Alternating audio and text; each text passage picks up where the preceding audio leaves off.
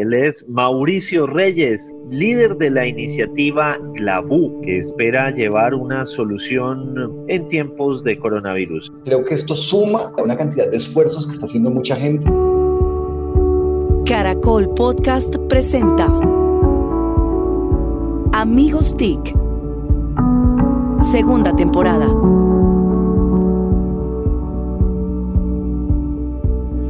Buenos días, buenas tardes y buenas noches. Un saludo muy especial a todos nuestros oyentes de Amigos TIC, el podcast de tecnología, innovación, emprendimiento y transformación digital a través de la plataforma de Caracol Podcast en Caracol Radio. Como siempre, refiriéndonos a los temas de la actualidad, a los temas de la coyuntura, a esas historias que resultan novedosas en un momento como el que estamos viviendo. Tengo el placer, como todas las semanas, de estar acompañado por mis amigos.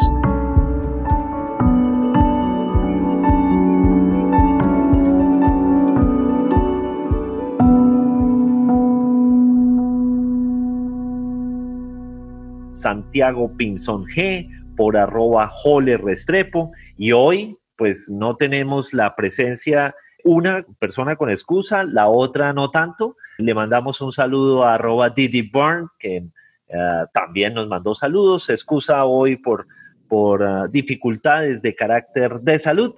Y a arroba Mauricio Garamil, que no sé, eso sí. No cambia, no cambia, no cambia. Él no logra llegar a tiempo ni al nacimiento. O sea, no hay nada que hacer. No, yo creo que la lista ya no vale la pena tenerla, ya es, él tiene el récord de, e, es, es, es realmente eh, eh, virtual, nunca lo vemos. Pero como que hay un trancón súper fuerte ahí en el semáforo saliendo de la cocina, volteando hacia, hacia la sala, como que lo tiene ahí hace 15 minutos.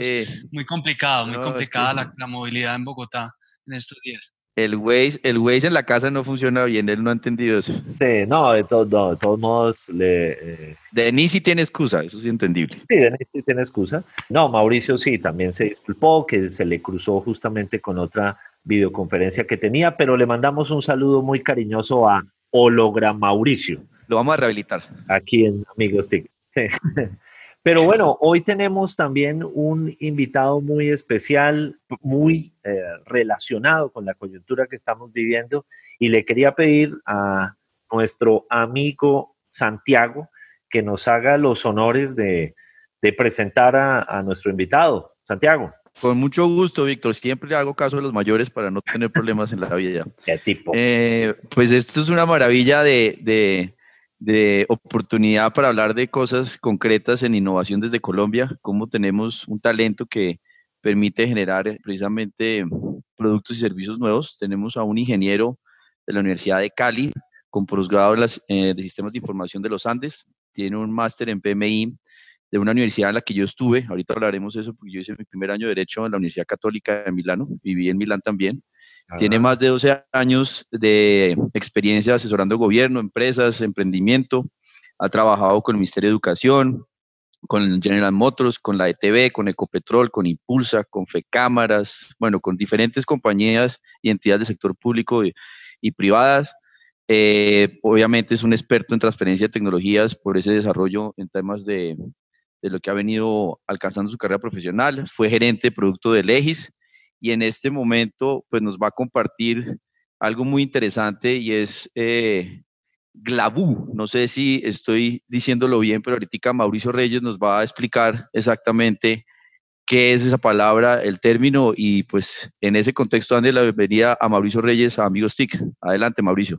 Santiago, muchas gracias. Yo creo que me mandó Jarabillo para que no extrañaran el nombre eh, y haya Mauricio en la conversación.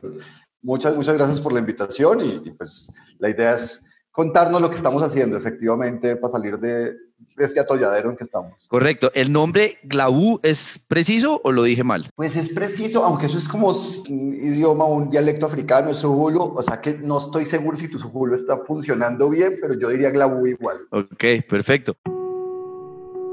Pues arranquemos entonces, Víctor, si le parece, con una pregunta muy sencilla. ¿Qué es la nanotecnología y la relación con Glabú?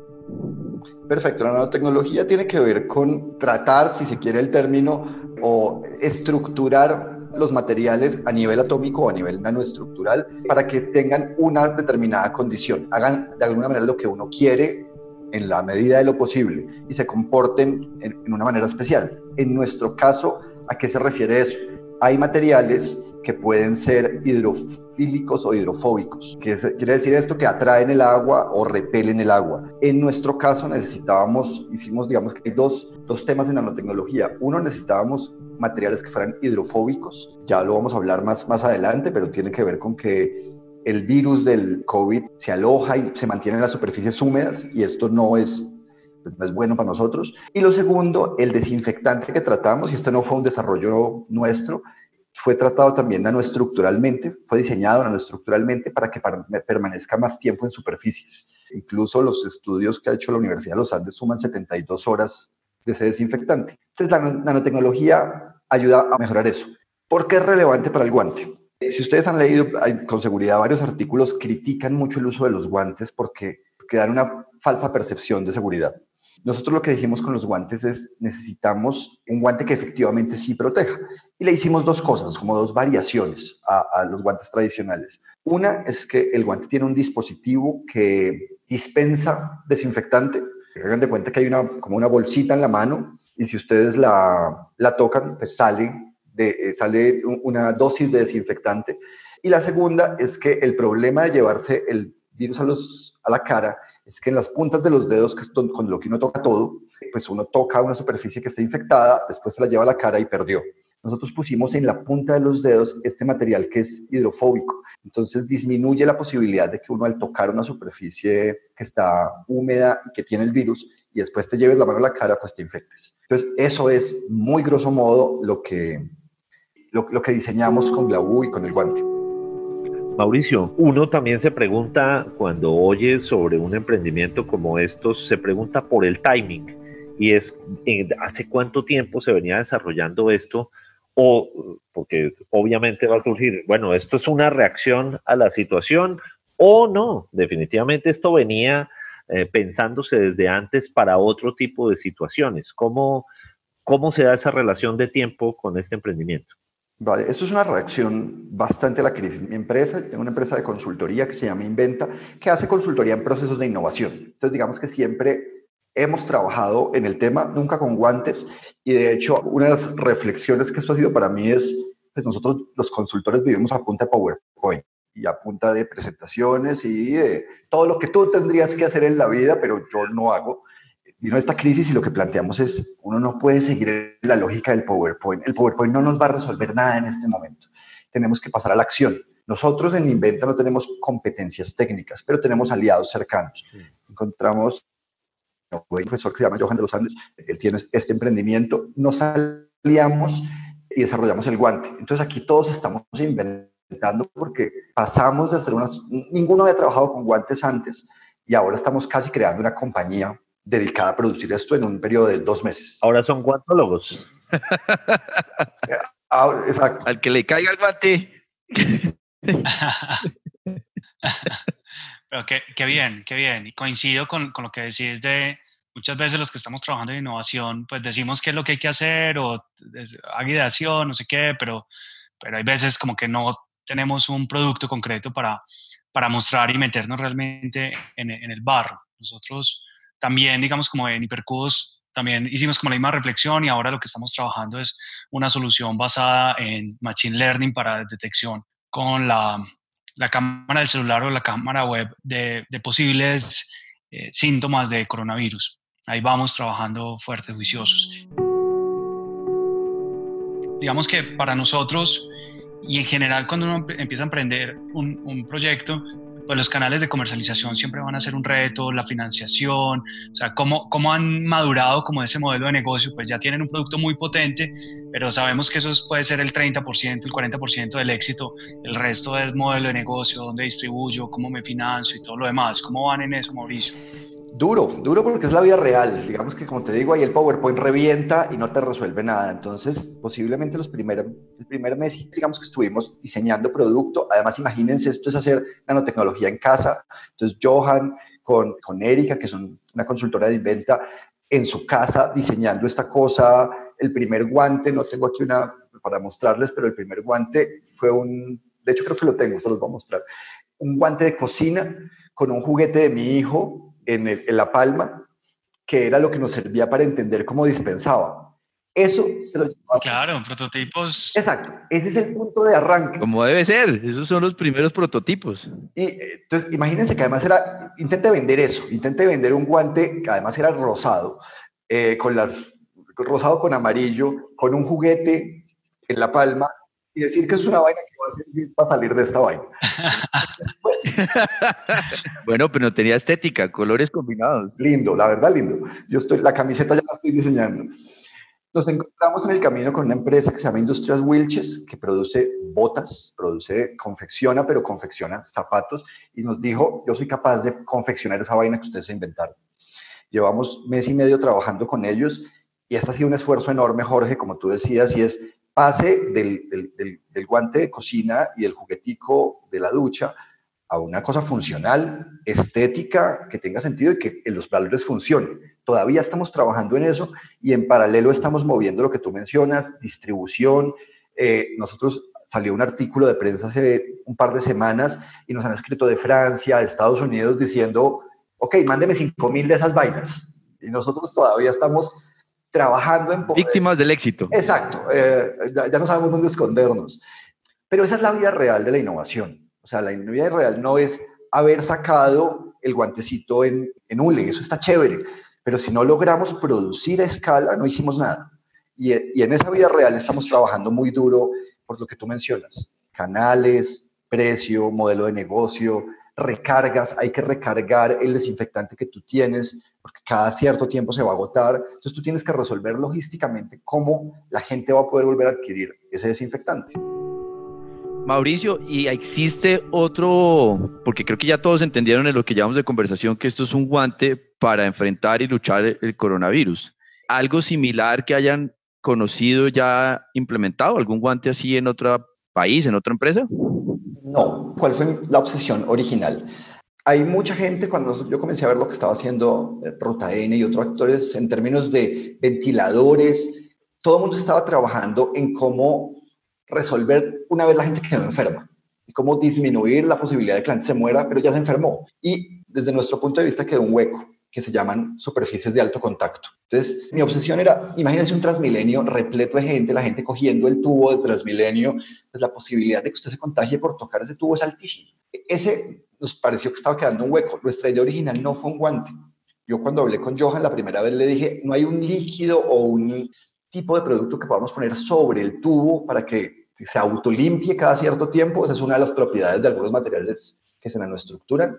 Él me dijo, mire, eso no va a funcionar. Pero Johan tiene una extraña obsesión con Spider-Man y siempre había pensado en sacar un guante. Y eso es lo que iba a decir. Cuando usted explicó el guante, yo me sentía viendo Spider-Man 1, 2, 3, cualquiera de esas. Denme un segundo, les quiero mostrar. Finalmente, esos son ejemplos para que la gente entienda cómo de ciencia ficción o de películas puede uno pasar a cosas concretas. Adelante, Mauricio.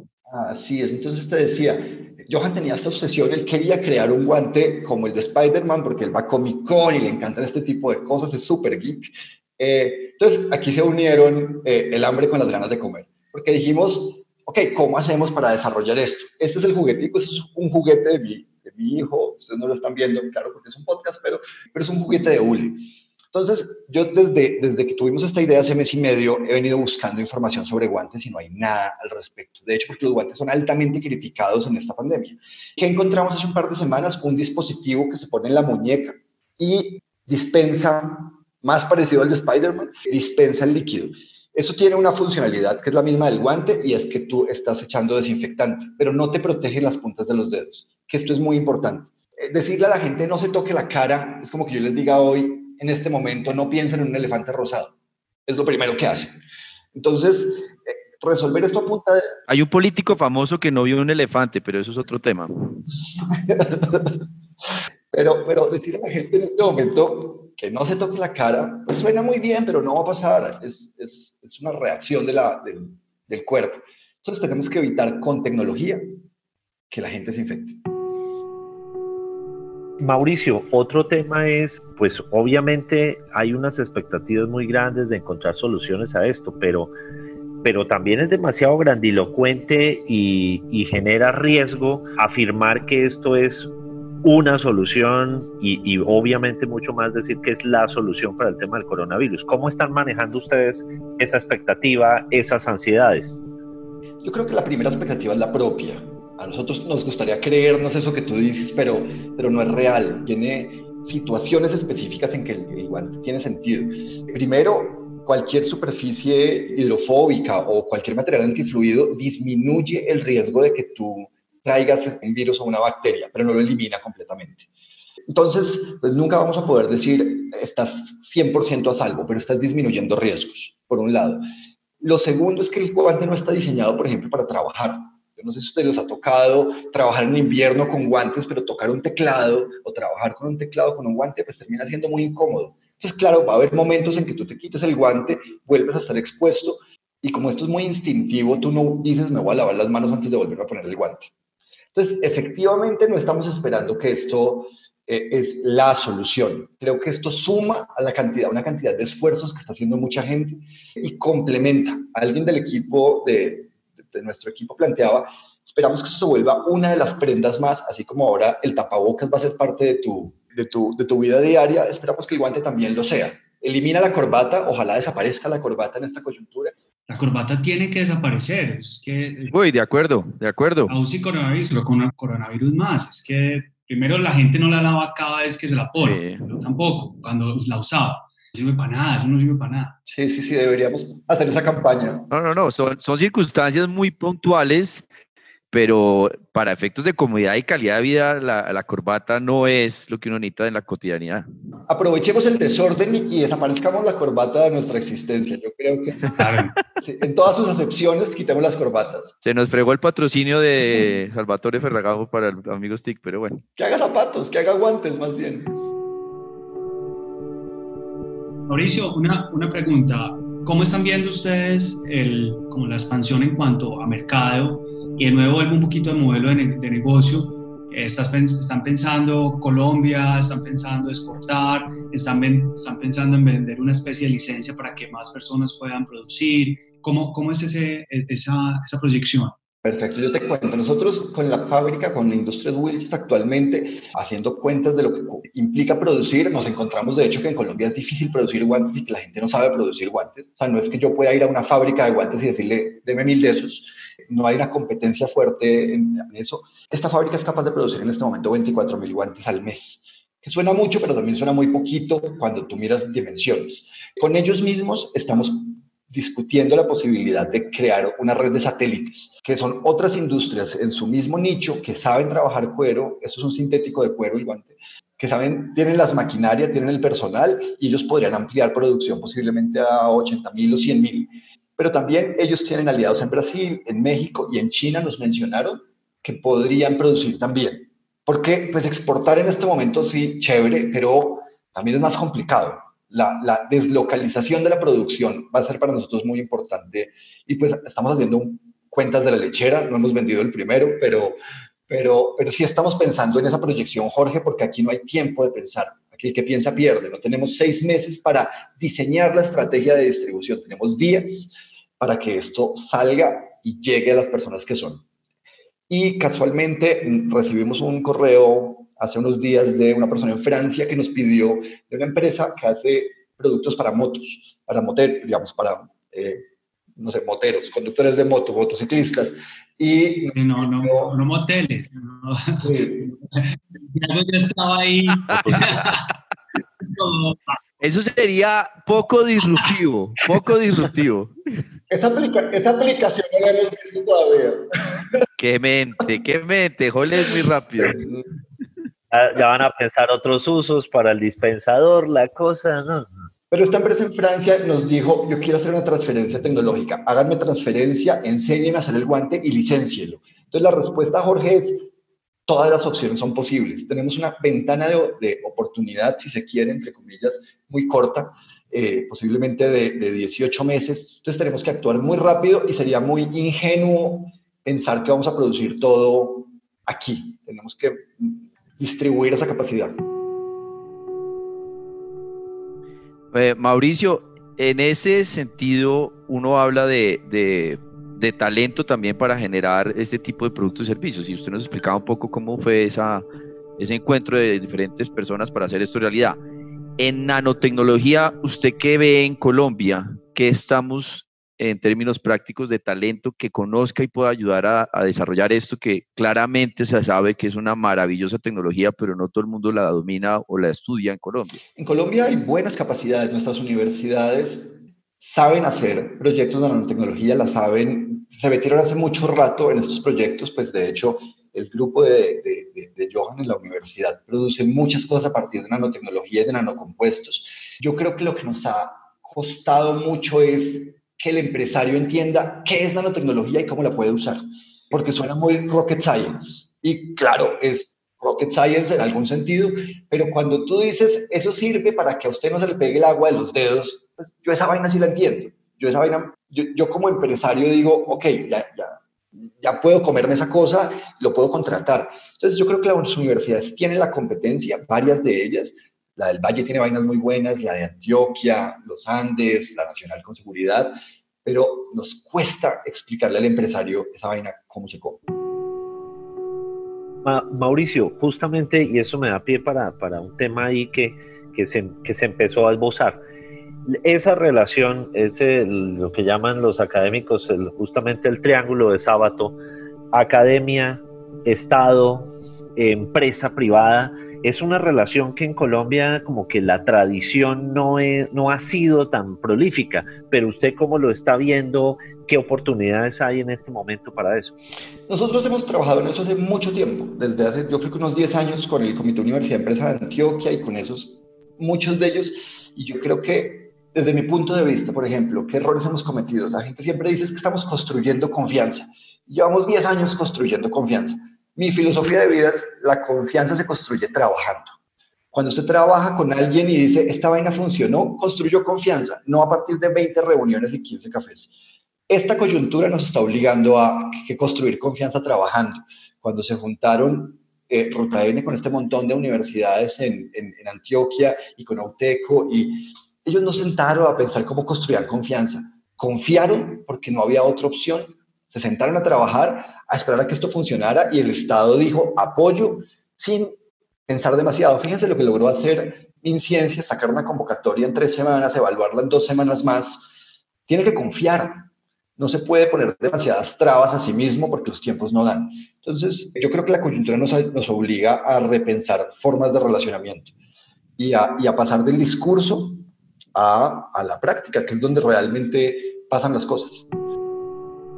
Estaba mirando, estaba mirando la encuesta de transformación digital que nosotros tenemos en la ANDI y el año pasado eh, nos contestaron que en el tema de, de las siguientes tecnologías emergentes, cuáles no conoce, conoce y conoce y utiliza, pues es interesante ver cómo en nanotecnología el 17%, casi 18% no la conoce, el 78% dice que la conoce y solo el 3.7% dice que la conoce y la utiliza. Entonces, eh, pues es un reflejo de cómo al interior de la ANDI, cuando hablamos con todos los empresarios, como está diciendo Mauricio, esto es una gran oportunidad para llevarlo a productos y servicios de cualquier cantidad de sectores. Eh, la inyección que nos está dando COVID de cambiar la mentalidad y crear productos y servicios como estos es espectacular y por eso Mauricio es un gran ejemplo en eso. Pero fíjate lo que podríamos hacer en agroindustria, lo que podríamos hacer en salud, lo que podríamos hacer, pues salud en otros tipos de cosas, en educación, en manufactura. En, textiles. En textiles, en textiles de lejos. De, lejos. Y, y, Santiago, ya que hablaste de esa encuesta, ¿dónde conseguimos esa encuesta, pues? ¿Cuándo eh, vamos a ver? Es que nosotros jugamos también al suspenso, jugamos al suspenso. El secreto mejor guardado del mundo. interesante, uno más Es que Santiago se quiere vender como la joven promesa de la innovación Y vio Mauricio, el bullying aquí es para todo el mundo, eso aquí no hay respeto para nada. eso estoy viendo, me cuido más bien de ustedes. Pero me parece, me parece, volviendo a lo serio y no que me la monten a mí, que estos son ejemplos concretos que uno quería compartir, porque es que lo que usted explica, Mauricio, la nanotecnología no debería ser lejana, debería ser realmente aplicada y cercana para las personas. ¿Cómo ven esto también en, en, lo que es el trabajo con el gobierno? ¿El gobierno cómo está ayudando en esto? El gobierno, digamos que tiene incidencias e impulsa, siempre tienen convocatorias, yo creo que se han metido, han hecho un esfuerzo grande. Yo creo que hay un esfuerzo que nos falta y es comunicar. El primer proyecto de nanotecnología que yo escuché lo conocí en pregrado. Y eso fue hace unos añitos, hace unos veintitantos añitos. Andrés Jaramillo en la Javeriana trabajaba en nanorobots en Cali. Eso fue hace veintitantos años. Es increíble que nuestros empresarios después de veintitantos años o más que lleva esto todavía no digan esto cómo, cómo se usa. Entonces yo creo que allí nos falta un poquito de, de bajar el rigor, el rigor de los términos técnicos y platanizar el concepto. No, no, no vamos a, a, simplificar en términos de decir que esto es una bobada, no, esto es tecnología, es ciencia, es trabajo muy duro, pero los conceptos sí los podemos simplificar muchos para hacerlos asequibles a la gente que cualquier empresario, para darnos una idea, Wilches produce botas.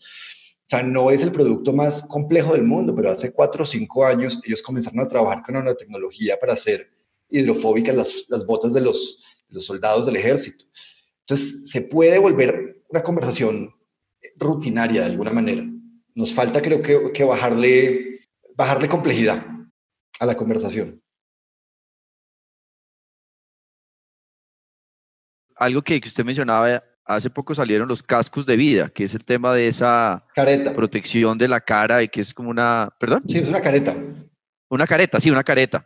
Eso pues es la combinación de temas que, de emprendimiento, porque esto era, ¿qué hacemos más allá del tapabocas? Ahora el guante, ¿cómo combinamos cosas? Entonces, eh, encadenamientos también para esa capacidad de producción nacional es muy valiosa verla acá y ustedes pueden ser parte de esa combinación de soluciones que uno puede para Colombia y Alianza Pacífico, lo que sea, dependiendo de la escala, complementarse en los productos. Pero mira, mira, Santiago, eso que tú estás planteando es importante. Hoy, por ejemplo, nuestra conversación hoy con Wilches y con Innovation and Technology es pasar el guante y hacerlo bien, tenemos que producir moldes. El molde nos vale, uno nos vale 10 millones, el de producir la válvula que va en la mano nos vale 30 millones.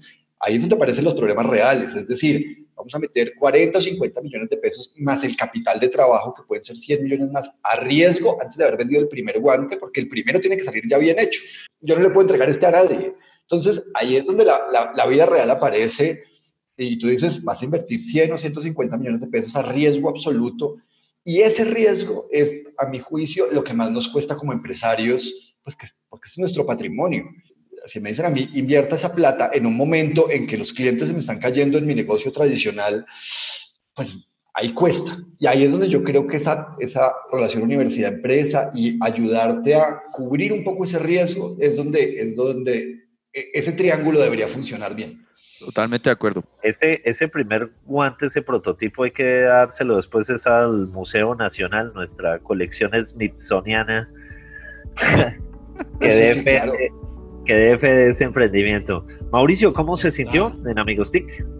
Ole, chévere, chévere. Efecto que nos, dieron café, todo estuvo muy bien. En la sí, Ole llegó a ser fieros de que tenía café y los demás a punta de agua virtual. Bueno, muy bien. Pues este... Buen grupo de amigos. Él es Mauricio Reyes, líder de la iniciativa Glabú, que espera llevar una solución muy interesante en tiempos de coronavirus. Como todas las semanas y en las plataformas más importantes, a través de Caracol Podcast de Caracol Radio, esto es Amigos TIC. Encuéntranos en Instagram como arroba Caracol Podcast. Envíanos tus mensajes y comentarios.